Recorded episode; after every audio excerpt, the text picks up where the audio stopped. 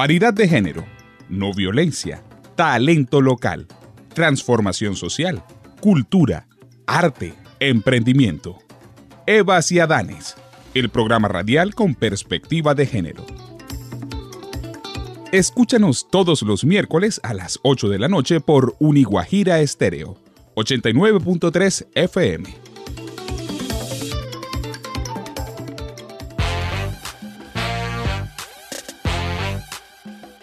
Aquí inicia Evas y Adanes, el programa radial con perspectiva de género, académica y social, espacio donde se promueve la igualdad y la no violencia. Les damos la más cordial bienvenida.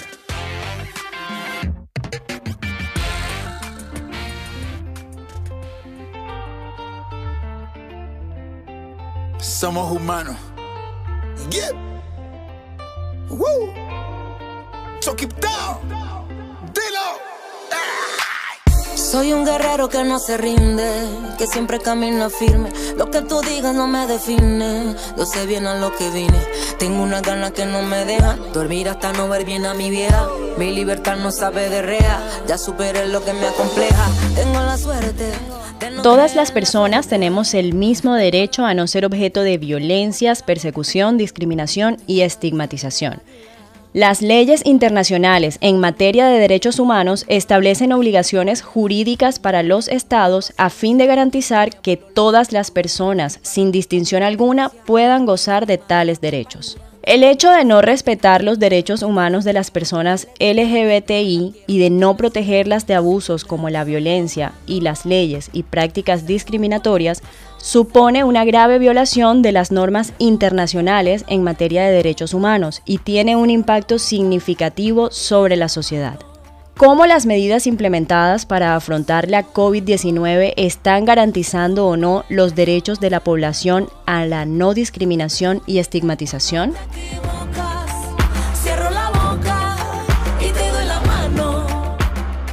Reciban todos y todas un cordial saludo. A partir de este momento, usted está en sintonía de Evas y Adanes, programa radial un programa que se realiza desde distintas partes de Colombia y el mundo para La Guajira.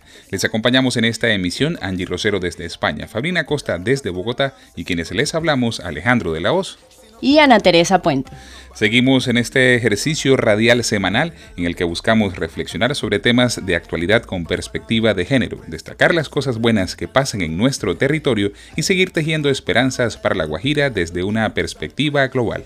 Les saludamos desde el calor de nuestras casas en medio de este aislamiento físico pero no social, haciendo diferentes actividades que nos permiten crecer y tejer lazos empáticos en la cuarentena.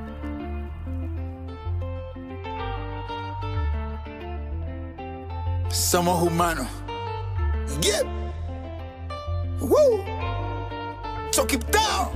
Iniciamos el programa de hoy escuchando Humano, el nuevo sencillo de Chucky Town, una canción que nos invita a llenarnos de sentimiento por la vida y por el prójimo.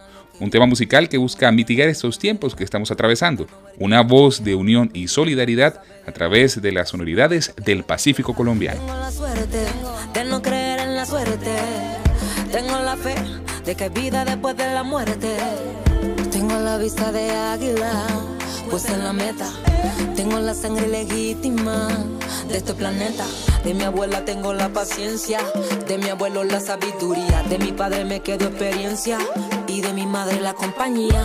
Tengo cosas que antes no tenía, de donde vengo yo hay alegría, no me la quiero dar del Mesías, yo simplemente soy un humano. Se supone. Así suena Eva Ciadani. Cierro la boca y te doy la mano. Soy un humano. Se supone que somos hermanos. En vez de hundirte cuando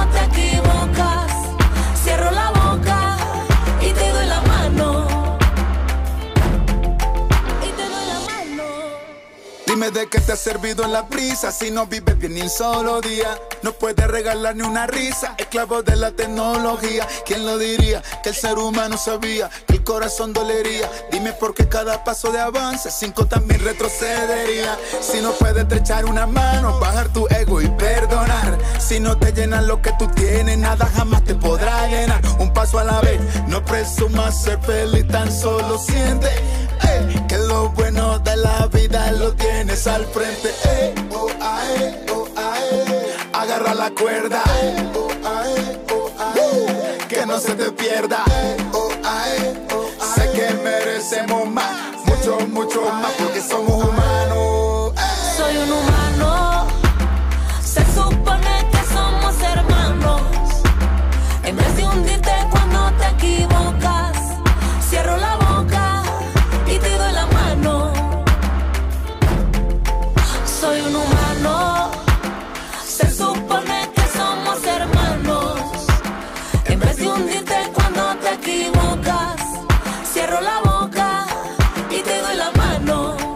Evas y Adanes, programa radial. Construyendo identidad con perspectiva de género.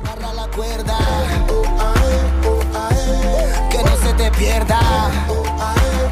Sé que merecemos más, mucho, mucho más porque somos humanos. Mike.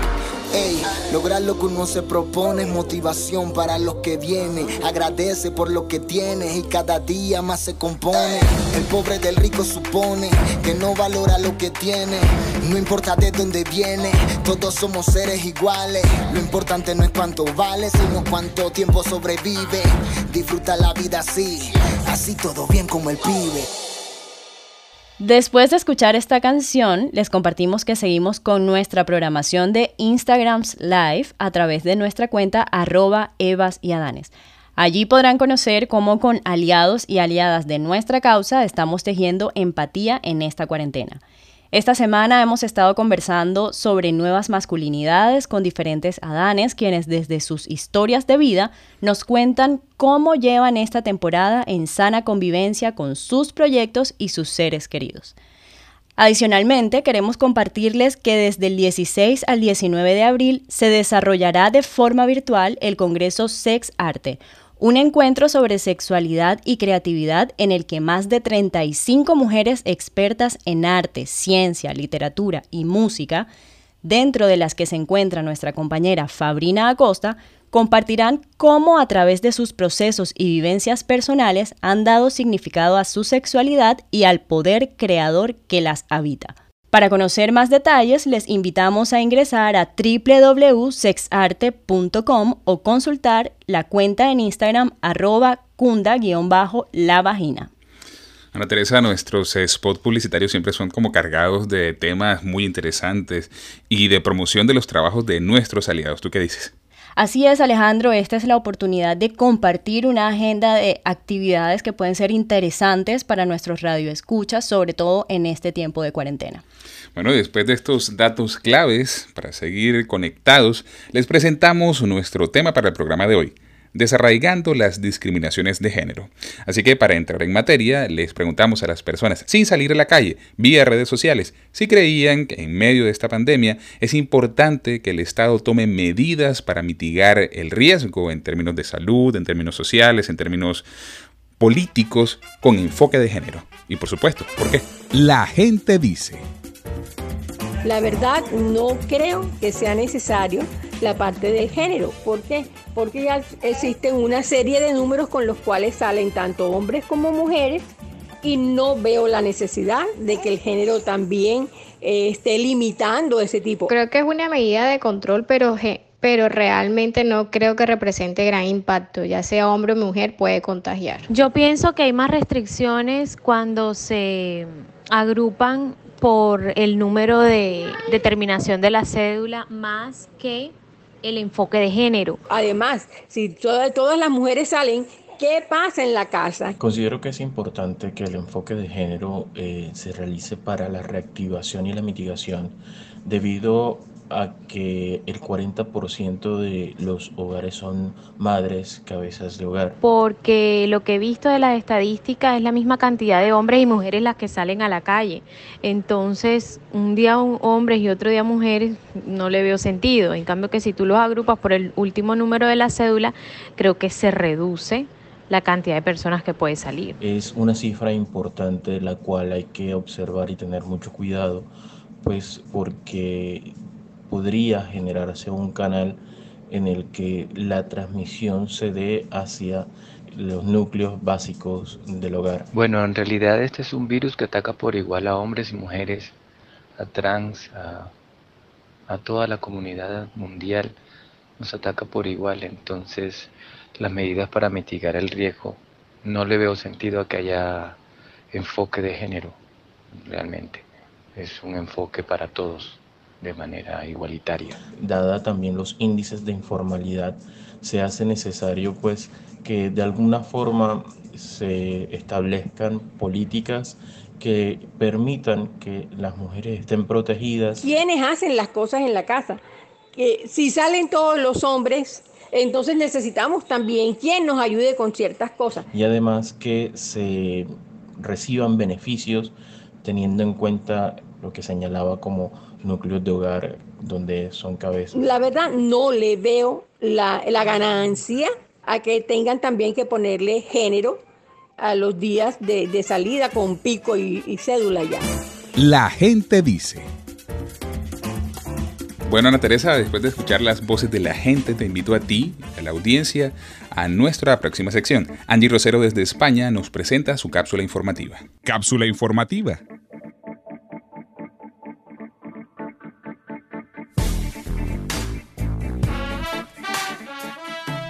Hola, muy pero muy buenas noches. Mi nombre es Angie Rosero y nuevamente desde Barcelona estamos aquí esta noche compartiendo diferentes opiniones y contenidos sobre la temática del día de hoy, que hablaremos un poco acerca de discriminación y, bueno, y segregación por género que es algo tan candente estos últimos días. La verdad es que comentarles primeramente que esto empezó en Panamá, en Latinoamérica, cuando el presidente de Panamá decide dividir por género el momento en el que debían salir durante la semana los hombres y las mujeres, lo cual evidentemente lo que hace es que haya muchísima más segregación y que personas trans que no tienen en su mm, documento de identidad este cambio de sexo, pues básicamente no puedan salir en ninguno de los momentos o por lo menos no puedan salir en el, en el día de la semana que corresponde según su propia identidad, sino según el que diga su documento de identidad su cédula en este caso.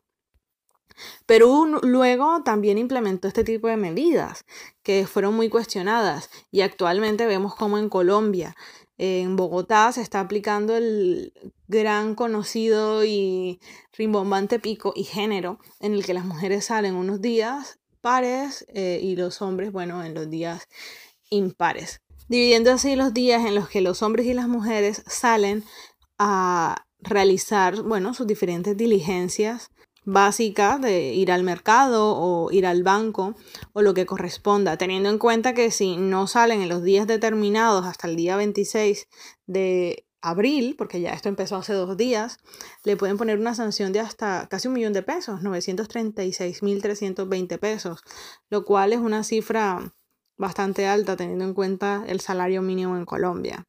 Pero bueno, el tema eh, mayoritario en este momento yo creo es que este tipo de medidas deberían indignarnos a todos, debido a que si ya de por sí en medio de una pandemia es evidente el desbalance en la división sexual de la economía del cuidado, es decir, las mujeres son las que mayoritariamente están destinadas a cuidar a las personas mayores, a realizar las labores del hogar. Y si además le ponemos este otro peso encima, también tengamos en cuenta cuál es el efecto de la cuarentena en los números de violencia de género que crecen de forma acelerada en estos momentos y que aparte también se están cerrando los servicios de salud reproductiva, entre otros. Entonces, esto recalca muchísimo más cómo es esa segregación por género, cómo esto nos está afectando a todas y a todos, eh, cada quien, bueno, de una manera específica. Es por eso que les invito el día de hoy a reflexionar acerca de estos temas y a crear evidentemente sus propios juicios y apoyarnos el día de hoy de la experiencia, las opiniones eh, de Michelle, que nos estará compartiendo también un poco cómo ha sido eh, su, su vivencia en estos tiempos de cuarentena. Y así que cada persona empiece a crear sus opiniones al respecto empezar un poco a tener este pensamiento crítico que es tan importante y que a veces hace falta mucho en la sociedad. De esta forma me despido de todos y todas. Un placer como siempre estar aquí en el programa de radio Les mando un fuerte abrazo a todas las personas en cabina y nos escuchamos hasta la próxima semana. Chao, chao. Cápsula informativa.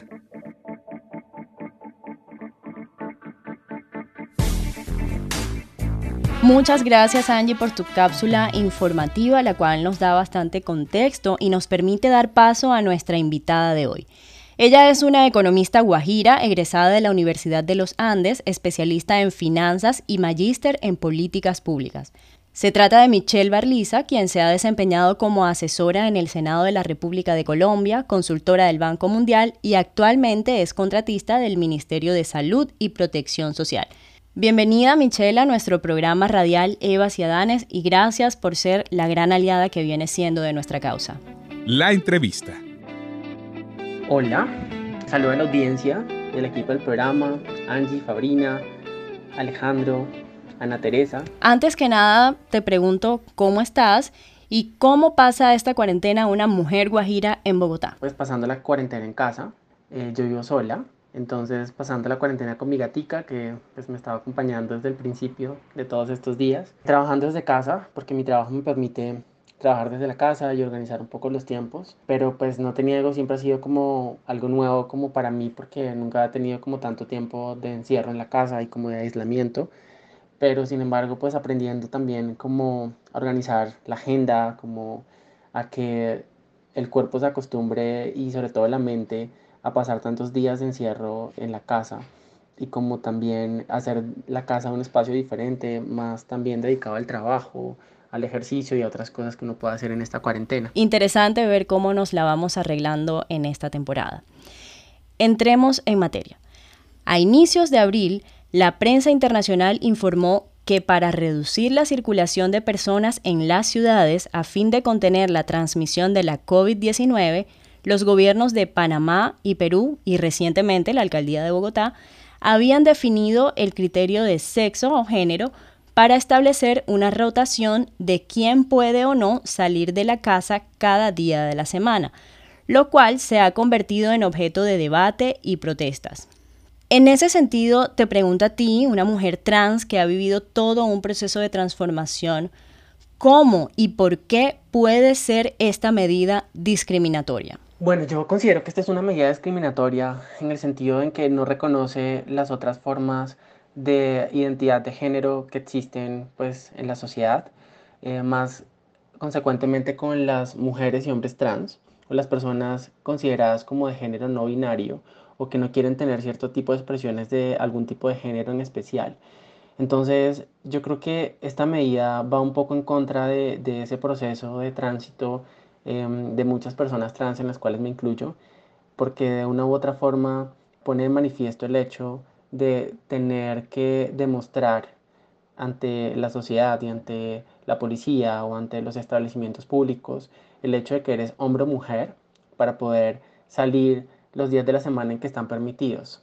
De acuerdo con el decreto que sacó la alcaldesa, informaba que las personas transgénero pues obviamente escogerán la identidad de género con la cual se sienten representadas, pero aún así eso no implica que una persona que no se encuentre dentro de los estereotipos, dentro de los, dentro de los como prototipos sociales de, de formas de vestirse, arreglarse, de verse físicamente, o que no tenga ningún tipo de intervenciones en su cuerpo, tengan que, pasar por situaciones incómodas porque muchas personas las vean como objeto de preocupación al ver algún tipo de manifestación del género contrario al cual estamos como dejando estar en la medida o dejando estar como dentro de el día ah, indicado por parte de la administración distrital.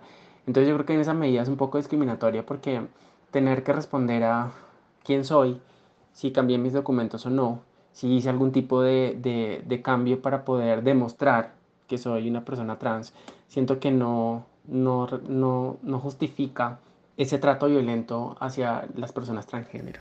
Michelle, quienes justifican este tipo de medidas dicen que son útiles para que haya menos contacto físico.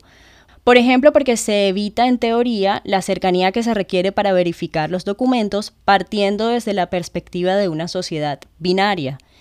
¿Qué argumentos invalidan estas justificaciones? Como te decía anteriormente, yo creo que los argumentos que invalidan este tipo de justificaciones que han adoptado en otros países, ya lo mencionabas, Panamá, Perú y ahora en tema de Colombia, es como la construcción de género que tienen otras personas que no están enmarcadas en, la, en lo binario, como estamos acostumbrados socialmente, o a que existen hombres o mujeres, pero las personas que nos vemos distintos, en particular que por nuestra identidad de género, pues no, ¿dónde nos encasillamos o dónde podemos clasificarnos si, si para los ojos de otras personas nos vemos totalmente diferente? Entonces yo creo que, por supuesto que en temas de salud hay que propender por la defensa de la salud y pues que todos podamos estar bien y, tratar de cuidarnos y exponernos en lo menor posible al contacto físico con tantas personas al tiempo porque pues esto evita los tumultos y evita a que se haga menos aglomeraciones en, en los espacios. Y por otro lado pues también el tema de pique y género pensando un poco en la facilidad para control por parte de, de, la policía o de algún tipo de control que tengan eh, pues los vigilantes o la seguridad privada de algún tipo de establecimiento. Yo pienso que por eso eh, creo que eso motivó la medida, un poco pensando también en que sería, entre comillas, mucho más fácil poder controlar el hecho de imponer un pico y cédula, porque pues es mucho más complejo poder eh, controlar eh, a la población por la cédula y pues yo considero particularmente que la exposición sería mucho mayor al tener que estar eh, seleccionando o buscando aleatoriamente personas para poder escoger como posibles infractores de la norma. En esa medida se pensó que el pico y género podría ayudar. Sin embargo, desconoció a una parte de la población que está haciendo su tránsito o que somos, hicimos un tránsito o que vivimos en una sociedad que que está acostumbrada a rechazar a lo diferente o al ver en una persona diferente como objeto de amenaza o como de, en este caso, incumplimiento de la norma. Entonces, es de mi perspectiva y creo que este tipo de argumentos que acabé de mencionar son los que no justifican este tipo de medidas que se están actualmente desarrollando en la ciudad de Bogotá. A propósito de la pregunta anterior, sabemos que en lo personal tuviste un percance en un supermercado en estos días. Coméntanos ¿Cómo te viste vulnerada en esta experiencia y en qué consistió? Voy a contar un poquito sobre lo que pasó. Pues yo, siguiendo las indicaciones de la alcaldesa, pues ayer era día par, entonces podíamos salir las mujeres, entonces me dirigí al éxito de la calle 53, acá en Chapinero, donde siempre voy a mercar y pues es el, mi supermercado de preferencia para ir a, a hacer mis compras. Era más o menos como las 3 y 22 de la tarde.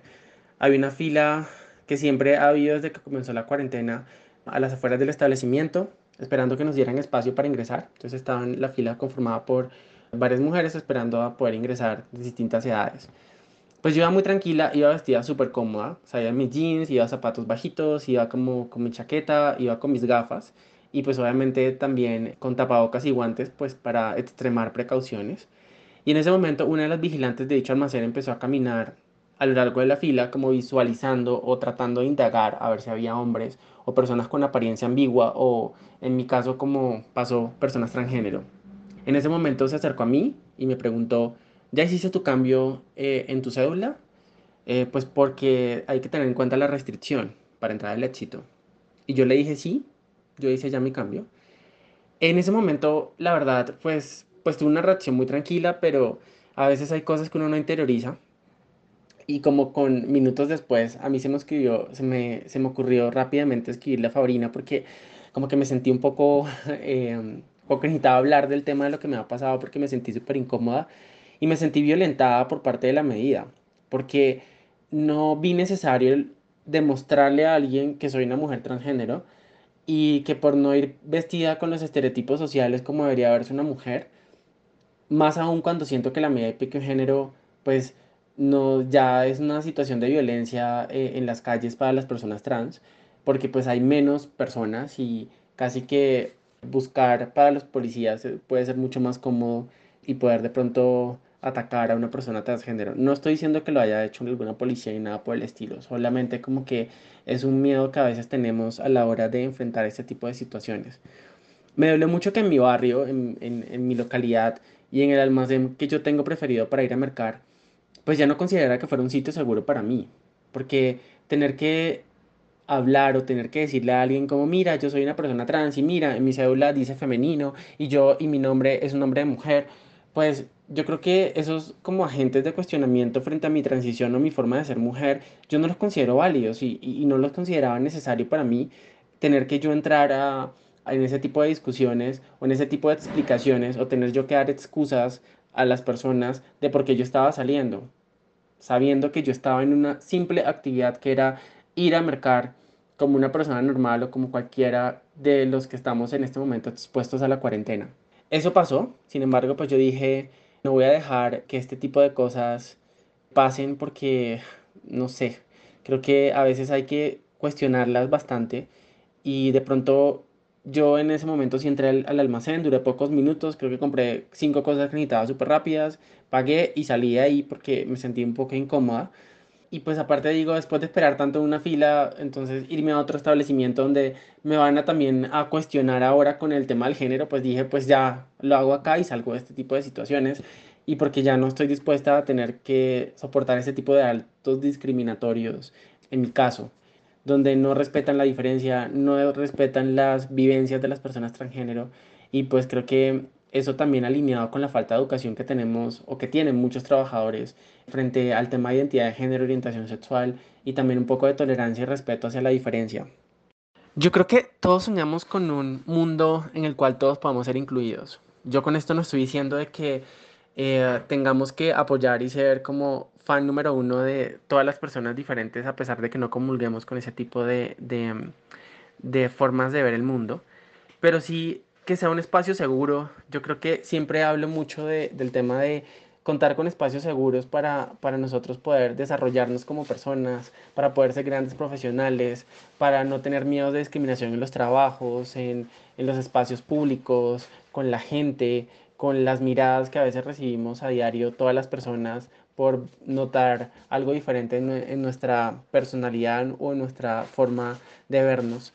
Entonces yo creo que pensaría en un mundo mucho más tolerante, en un mundo que respete la diferencia, no que acepte porque a veces no podemos imponer posiciones ante el mundo y cada quien es libre de pensar y de comulgar con cierto tipo de creencias o cierto tipo de, formas de vivir la vida en general, pero sí a respetarlo, a respetarnos y a, y a pensar en que cada quien tiene una posición que es respetable y que en la medida en que todos seamos más tolerantes y que nos podamos como podamos hablar, podamos comunicarnos y podamos entendernos desde la empatía, desde la solidaridad, yo creo que esto va a cambiar muchísimo, sobre todo en esta situación donde el COVID y todo lo de esta epidemia sanitaria nos ha enseñado un poco a, nos ha, en mi caso me ha llevado como más un encuentro a estar conmigo misma, a entender y a entrar un poco sobre el tema de compartir en sociedad y al cuidarnos a nosotros mismos y también cuidar al otro, cuidar a nuestra familia, a nuestro compañero de trabajo,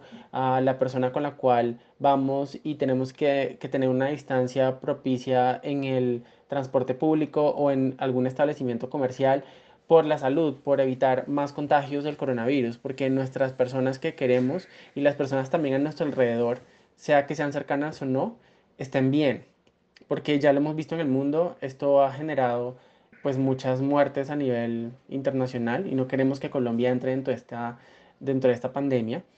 Y adicionalmente también yo creo que es importante un poco en que desde los profesionales de la salud y desde todas las aristas que, que le hacen frente em, como a esta, a esta pandemia, pues podamos también eh, darnos cuenta que todos estamos trabajando por un único fin, que es disminuir los contagios y, y pues que el sistema de salud pueda soportar todos los casos que se vienen y salgamos victoriosos de esto y que no requiramos tantas hospitalizaciones y con personas en unidades de cuidados intensivos. Entonces yo pensaría que eso para mí es muy importante. El cuidado, el autocuidado y el cuidado de las personas que queremos y las que están a nuestro alrededor. Gracias por compartirnos esta experiencia y esperamos que esto pueda servir a los gobiernos para planear medidas que puedan ser más aterrizadas y que sean más incluyentes y sin discriminación. Ahora bien, ¿qué otras medidas serían más convenientes para afrontar esta lucha contra la COVID-19 con perspectiva de género y siendo más incluyentes y empáticos? Yo considero, en mi opinión, que las administradores o las administraciones locales, distritales y departamentales deberían incluir en sus políticas públicas el tema de perspectiva de género y abordar un poco más el tema de inclusión. Pensar en que todo lo relacionado con orientación sexual, identidad de género, todo lo que tiene que ver con la fluidez de género en particular, porque no todos tenemos las mismas manifestaciones de poder o de identificarnos o de vestirnos o de presentarnos ante el mundo, sino que habrá personas que también tendrán una vivencia personal muy diferente de, presentarse y que eso también debe ser muy respetable. Esto pensando un poco en que hay que tener más tolerancia hacia lo diferente, hacia la diversidad. Y en últimas también yo creo que esto se combatiría o no tanto combatiría, sino como que esto se ayudaría a mejorar eh, parte del problema con educación. Yo creo que hay que educar a, a los establecimientos públicos, a las personas que hacen parte o a los trabajadores en general sobre la importancia de, de reconocer lo diferente y abordar con preguntas sanas, tranquilas y no invasivas hacia las personas trans o a las personas con identidad de género diverso o con, digamos, representaciones diferentes, para que esto realmente sí ayude como a, poner un granito de arena en no generar espacios violentos y discriminación. Eso es realmente lo que yo creería que, que sería importante tomar ese tipo de medidas dentro de las actividades que, que se desarrollan o dentro de la política pública en favor de la de la identidad de género y de la protección de la población trans. Para finalizar, Michelle, ¿cuál sería el mensaje con respecto a la inclusión y la construcción de un mundo en el que todas y todos cabemos que le dejas a la comunidad que nos escucha? Yo creo que todos soñamos con un mundo en el cual todos podamos ser incluidos. Yo con esto no estoy diciendo de que eh, tengamos que apoyar y ser como fan número uno de todas las personas diferentes a pesar de que no comulguemos con ese tipo de, de de formas de ver el mundo, pero sí que sea un espacio seguro. Yo creo que siempre hablo mucho del tema de contar con espacios seguros para, para, nosotros poder desarrollarnos como personas, para poder ser grandes profesionales, para no tener miedo de discriminación en los trabajos, en, en los espacios públicos, con la gente, con las miradas que a veces recibimos a diario todas las personas por notar algo diferente en, nuestra personalidad o en nuestra forma de vernos.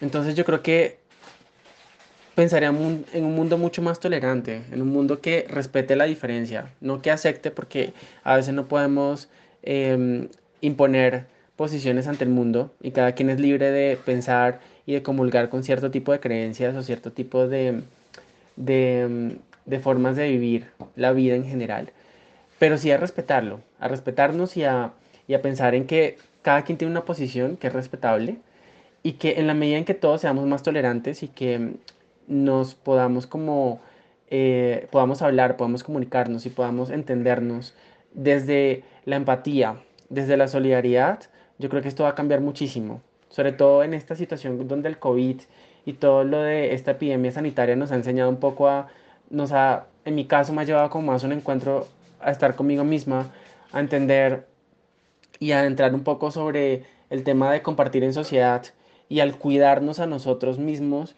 y también cuidar al otro, cuidar a nuestra familia, a nuestro compañero de trabajo, a la persona con la cual vamos y tenemos que, que tener una distancia propicia en el transporte público o en algún establecimiento comercial por la salud, por evitar más contagios del coronavirus, porque nuestras personas que queremos y las personas también a nuestro alrededor sea que sean cercanas o no, estén bien. Porque ya lo hemos visto en el mundo, esto ha generado eh, pues muchas muertes a nivel internacional y no queremos que Colombia entre dentro de, esta, dentro de esta pandemia. Y adicionalmente también yo creo que es importante un poco en que desde los profesionales de la salud y desde todas las aristas que, que le hacen frente eh, como a esta, eh, a esta pandemia, pues podamos también eh, darnos cuenta que todos estamos trabajando por un único fin, que es disminuir los contagios y, y pues que el sistema de salud pueda soportar em, todas las, todos los casos que se vienen y salgamos victoriosos de esto y que no requiramos tantas hospitalizaciones y con personas en unidades de cuidados intensivos. Entonces yo pensaría que eso para mí es muy importante el cuidado, el autocuidado y el cuidado de las personas que queremos y las que están a nuestro alrededor. Muchas gracias Michelle por este diálogo que ha sido bastante enriquecedor y que esperamos que siga contribuyendo a la construcción de una sociedad en la que todas y todos cabemos. Gracias por la invitación, me encantó estar en el programa. pues esperemos que todos salgamos muy bien de, de, esta, de esta crisis, porque yo creo que los momentos de crisis son los que nos hacen más fuertes y nos hacen un poco pensar la vida de otra forma. Entonces muchas gracias por la invitación y, y muchos saludos a todos. Conéctate con nosotros. Participa de nuestro tema del día a través de las redes sociales. Síguenos en Instagram y Twitter como arroba evasiadanes y en Facebook como Evas Adanes. Buenas noches, soy Fabrina Costa de Bogotá, pero con mi corazón en la Guajira como siempre, feliz de estar en este programa maravilloso donde se está hablando uno de los temas más eh, importantes para mi vida. Creo que eh, uno de los propósitos de la humanidad debe ser desarraigar eh, toda forma de discriminación basada en género. ¿Y por qué? Porque cada vez vamos viendo más diversidades sexuales, pero también vamos viendo eh, cómo la violencia ataca a través de imaginarios sociales que establecen qué está bien y qué no. Es decir, esto nos lleva a naturalizar acciones, eh, comportamientos como la homofobia, comportamientos como el racismo o cuando un grupo, digamos, llámese social, religioso o político, establece que está bien y que no está bien, y con eso argumenta sus posturas discriminatorias.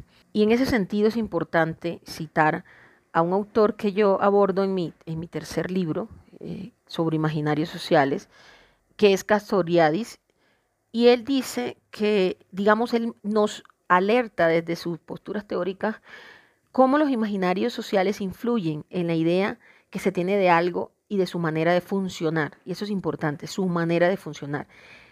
Estos criterios conforman un amplio escenario que puede ir desde las relaciones entre personas hasta la influencia de las instituciones. Y en este sentido es importante hablar de los mandatos sociales. Si nos ubicamos en nuestra cultura caribe, sabemos que hay unos mandatos sociales amparados en el machismo que heteronormatizan algunas cosas y que establecen a los machos y a las hembras, y los digo así en términos de animales y no como mujeres y hombres, porque generalmente buscan domesticarnos, condicionarnos como si no fuéramos seres sentipensantes, sino que tuviéramos que obedecer a esos mandatos. Y estos imaginarios se, se, construyen entonces en forma colectiva y se sostienen durante mucho tiempo por los sólidos que se vuelven al transmitirse culturalmente de generación en generación. Sobre la base de esa consolidación entonces se les atribuye a los imaginarios una funcionalidad encargada de regular la vida de las personas que pueden solidificarse conformando así lo que se cataloga o Castoriadis cataloga como imaginario social instituido. En ese sentido, pues tiene que ver esto con los vínculos entre el ámbito sociohistórico y los procesos de creación y de determinación social a través de los cuales los individuos elaboran sus sentidos de mundo. Y esto lo digo porque hoy, digamos, estamos frente al, tema de la pandemia y se ha establecido el pico y género. Y eso eh, he recibido de varias amigas, mujeres trans y mujeres o hombres que de alguna manera han decidido vivir desde una diversidad sexual, desde su libre eh, sentir, y han recibido discriminaciones de parte de autoridades como vigilantes o policías. Y esto tiene que ver con esa construcción y con esos arraigos de imaginarios sociales, con lo que es y debe ser un hombre y con lo que es y debe ser una mujer. Y esa posición binaria, excluyente, limitante de las diversidades sexuales hace que se argumente una posición discriminatoria frente a quien no es o no cumple los criterios de lo que es un, voy a ponerlo entre comillas, un hombre o una mujer real. En ese sentido, creo que de Eva hacia Adán es nuestro propósito. Es el respeto, generar, generar una pedagogía del respeto por las diferencias, del respeto por las libertades, del respeto por los derechos de cada persona y de su decisión de ser y de vivirse. Y quiero terminar analizando la importancia de que tengamos herramientas para deconstruir esos imaginarios sociales que nos ordenan o, son mandatos sociales que nos dicen cómo comportarnos. Es importante entonces construir desde nuestro mundo, desde la subjetividad, una comprensión del universo diferente a dichos mandatos. Es decir, que podamos trascender, que podamos evolucionar, porque es la verdadera evolución, en aspectos sociales, culturales y psíquicos de las realidades, de las imágenes, de las formas, de nuestra subjetividad, que no estén condenados por esos mandatos históricos. Respeto, y digo, respeto los criterios religiosos o políticos que puedan alejarse de algunas de estas diversidades sexuales, pero es importante que comprendamos como sociedad, que humanicemos nuestras relaciones, que sepamos que las personas trans, las personas con cualquier diversidad sexual tienen derecho a ser tratadas con respeto, pero a vivir incluidas sin necesidad de estar condenadas a esa mirada latigante o lapidante que como sociedad establecemos. Y pongo un ejemplo para finalizar y es cuando nos enseñan a que tenemos que querer lo igual, ¿sí? lo que se nos parece, lo que consideramos bueno. En ese sentido, el respeto por las diferencias, la cultura de amar, de respetar, de incluir lo diferente en nuestras vidas y saber que ese esquema puede ser flexibilizado y puede ser cambiado. Ahí va la importancia de mi análisis. Los imaginarios sociales vienen con nosotros, pero nosotros tenemos la capacidad de deconstruirlos, de convertirlos en opción de liberarnos de esos mandatos. Y es importante en el camino de evitar la discriminación basada en género, saber que el efecto de esto será una sociedad más incluyente, más igualitaria, menos violenta y más evolucionada. Ese es el desarrollo social real y genuino que debe procurar un territorio. Muchas gracias Fabrina por tus apuntes editoriales. Un caluroso saludo desde la distancia. Todas las noches que te conectas a los Instagram Live, te vemos en compañía de una Eva Canina. Un fuerte saludo para esa chica que también te acompaña. Aprovechamos para recordarle a la audiencia cuáles son las líneas a las que pueden marcar para acceder sin costo a orientación y apoyo para proteger la integridad física y mental de las mujeres y de niñas y niños. Marque a nivel nacional la línea 155 y en Riohacha pueden comunicarse a la Casa de Mujeres Empoderadas al 316-480-8833 lugar donde además de estar brindando apoyo en estos casos, se están proporcionando ingresos solidarios a madres cabeza de familia que trabajen en la informalidad. Encendemos esta luz como símbolo de esperanza. Porque a pesar de las dificultades de la vida, siempre se puede tratar de estar mejor.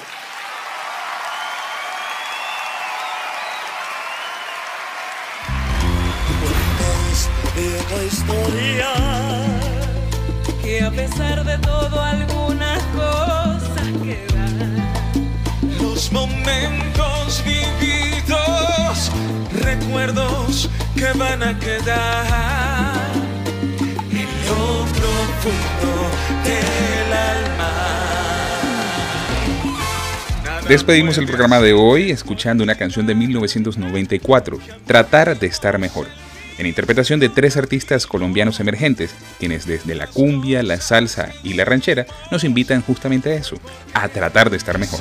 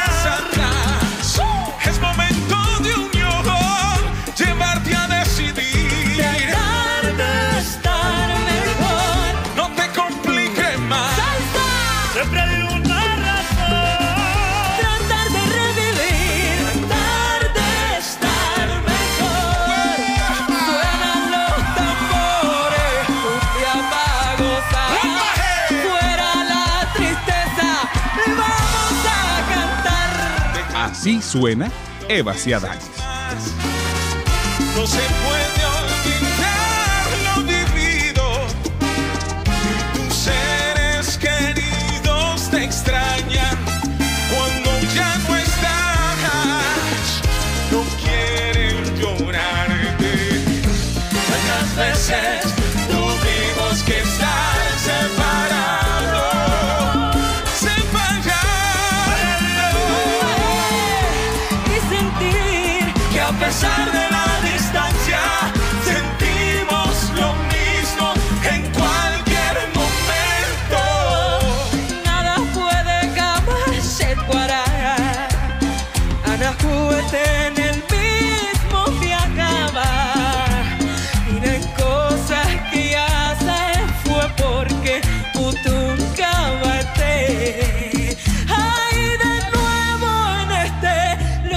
Avancemos sin distinción de sexo, raza, edades, condición, por un mundo en el que todas y todos cabemos. Agradecemos al equipo de Evas y Adanes, a Angie Rosero, a Fabrina Acosta y nos despedimos por hoy quienes les hablamos, Ana Teresa Puente. Y Alejandro de Laos. Y por supuesto, nos escuchamos el próximo miércoles.